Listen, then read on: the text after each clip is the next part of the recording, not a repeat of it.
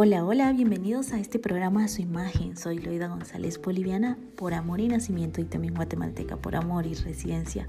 Soy comunicadora social de profesión, consejera profesional y asesora de imagen personal por vocación. Siempre estoy recordándote que como seres humanos somos seres integrales, físicos, emocionales y espirituales.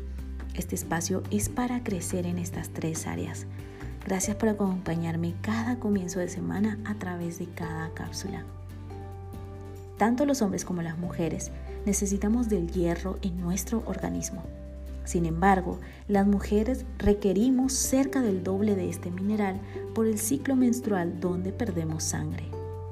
El hierro es necesario para la formación de nuestras células sanguíneas y ayuda a transportar oxígeno a todo nuestro cuerpo. Por esta razón, es importante consumir alimentos que lo contengan, por ejemplo, carnes, vegetales, de color verde oscuro y leguminosas. Es aún mejor si las combinas con alimentos que sean fuentes de vitamina C que mejoran su absorción. Sin embargo, cuando hablábamos del hierro, también recordé algo que nos habla la palabra de Dios y que también nos habla de hierro con hierro. Proverbios 27, 17 dice, hierro con hierro se aguza y así el hombre aguza el rostro de su amigo. Tal vez no entiendas este versículo y hoy quiero explicártelo. Antes de ello, debemos recordar que toda fricción de metales produce limaduras y calor. No es posible frotar dos metales sin que ésta produzca calor y salgan pequeños fragmentos de metal como residuo que serán desechados. Es parte de esta relación valiosa recordar que habrá momentos en los cuales una persona tendrá que decir a otra persona verdades que produzcan molestia en quien lo escucha.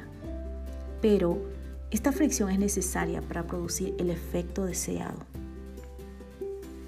A veces Pensamos que las personas son nuestros amigos cuando siempre están diciéndonos lo que queremos escuchar, cuando siempre están dándonos palmadas de decir lo estás haciendo bien.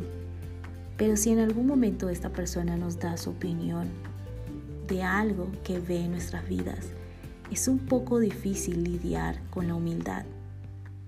Tú y yo debemos aprender a escuchar con humildad y amor las palabras de quien vienen, si sabemos que estas palabras son dadas con amor y con el propósito de edificarnos. Personalmente me cuesta pensar eso. Muchas veces me dejo llevar por el dolor. Muchas veces me dejo llevar por decir, esta persona me lastimó.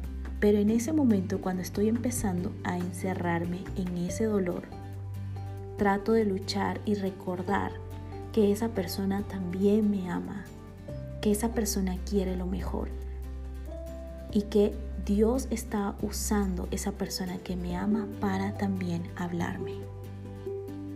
Recuerda esto y trata de llevar a la práctica lo que hemos aprendido.